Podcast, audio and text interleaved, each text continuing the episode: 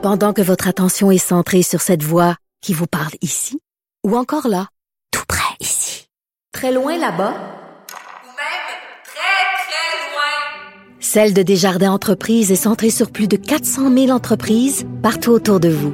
Depuis plus de 120 ans, nos équipes dédiées accompagnent les entrepreneurs d'ici à chaque étape pour qu'ils puissent rester centrés sur ce qui compte, la croissance de leur entreprise. Chez nous.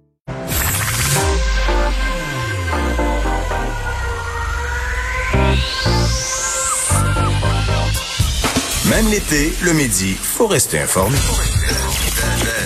Vincent Dessureau. Un été pas comme les autres.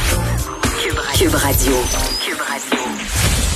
Bon après-midi, bienvenue à l'émission. On est euh, le 16 juillet et euh, journée un petit peu plus grise, dépendamment des endroits, mais c'est soit frais ou assez gris.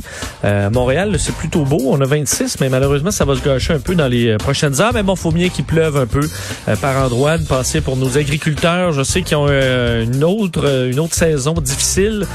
Et euh, bon, on vous souhaite un petit peu de pluie, même si c'est pour certains, euh, ça gâche un peu la journée à l'extérieur, alors que les, on s'approche des vacances de la construction pour ceux qui, dans la période la plus intense des vacances, il vous reste une journée et demie, là, lâchez pas. Plusieurs euh, qui auront des vacances bien méritées sous peu. Euh, et beaucoup de choses dans l'émission, c'est encore très chargé. Je dirais que c'est un été, pour avoir travaillé pas mal à chaque été depuis que je fais de la radio, souvent assez tranquille. Vous avez les fameux reportages sur la maladie du hamburger. On a les crosses de fougères aussi, là, qui sont toxiques si on les fait pas bouillir. On a euh, tout ça, là, normalement, on les passe euh, l'été parce qu'il n'y a rien, pas cette année, parce que ça, ça, ça, se bouscule dans plein de dossiers. On va revenir d'ailleurs tantôt sur Martin Carpentier. On sait une nouvelle quand même euh, importante aujourd'hui. Le principal suspect dans la mort de Nora et Romy Carpentier qui serait toujours en vie. C'est ce que la Sûreté du Québec a dit ce matin. Je pense que plusieurs le, le pensaient mort. Et ben, faut croire que non, du moins, du moins au moment où la Sûreté du Québec a fait ce point de presse ce matin. On y reviendra tantôt. Mais évidemment, euh, on surveille toujours les cas au, Québec qui sont malheureusement en hausse. Euh, c'est un chiffre aujourd'hui, le 142 nouveaux cas, euh, qui est quand même qui montre une tendance clairement à la hausse au Québec. Ça a quand même triplé là, depuis euh, depuis peut-être deux semaines. On avait on était autour de 40-50 cas, je me trompe pas, il y a 10 jours. Et là, on est à 142. Donc, on voit une hausse. C'est pas encore euh, super inquiétant, mais disons qu'on est supposé avoir la chose à l'œil. 10 nouveaux décès, 8 personnes de moins hospitalisées. Et euh, faut toujours surveiller dans le monde, parce que les, les mesures qu'on garde ici, même si oui, on a le goût de reprendre une vie 100% normale, même si on y est quand même pas si loin, faut se rappeler euh, aux États-Unis, on le fait quand même, mais veut, veut pas. C'est une société qui nous ressemble. Évidemment, la météo est pas la même. Si on prend euh, les pays du Sud, les pays, les, États du Sud, la Floride, le Texas, l'Arizona, c'est un peu l'inverse de nous. Là. Donc, nous, on se s'enferme en hiver, puis on sort à l'extérieur en été. Mais ben, eux, c'est en été là, où ça devient, dans certains cas, des chaleurs insupportables. Alors, on reste davantage à l'intérieur. C'est peut-être autres à cause de ça que ces États sont plus touchés présentement, mais c'est pas des résultats très euh, positifs aujourd'hui. Là, en Floride, c'est un record de décès, 156 euh, décès.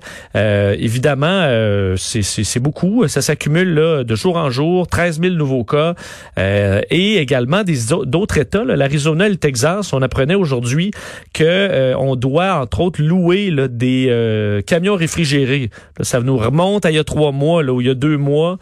Euh, ces nouvelles où on voyait, entre autres à New York, où on voyait en Italie euh, des camions réfrigérés où on est obligé de mettre des corps. Évidemment, en situation normale de grippe ou autre, on met pas ça. on n'a pas besoin d'un 53 pieds avec euh, des, des un système réfrigérant pour stocker les corps. Malheureusement, c'est ce qu'on doit commencer à faire, entre autres dans le secteur de Maricopa en Arizona et en, au Texas également, à certains endroits les plus touchés, évidemment, là, deux counties au Texas, Cameron et Hidalgo, qui utilisent, en fait, ils se partagent un des, des, remorques réfrigérées pour euh, les corps des patients décédés du coronavirus. Entre autres, au Texas, hier, c'était plus de 150 décès euh, et ça monte euh, toujours. D'ailleurs, dans d'autres États comme la Géorgie, là, où on avait vraiment été parmi les premiers à dire faut rouvrir, faut rouvrir, ben là, on revient à dire il faut le masque, évidemment des règles pour les, les regroupements.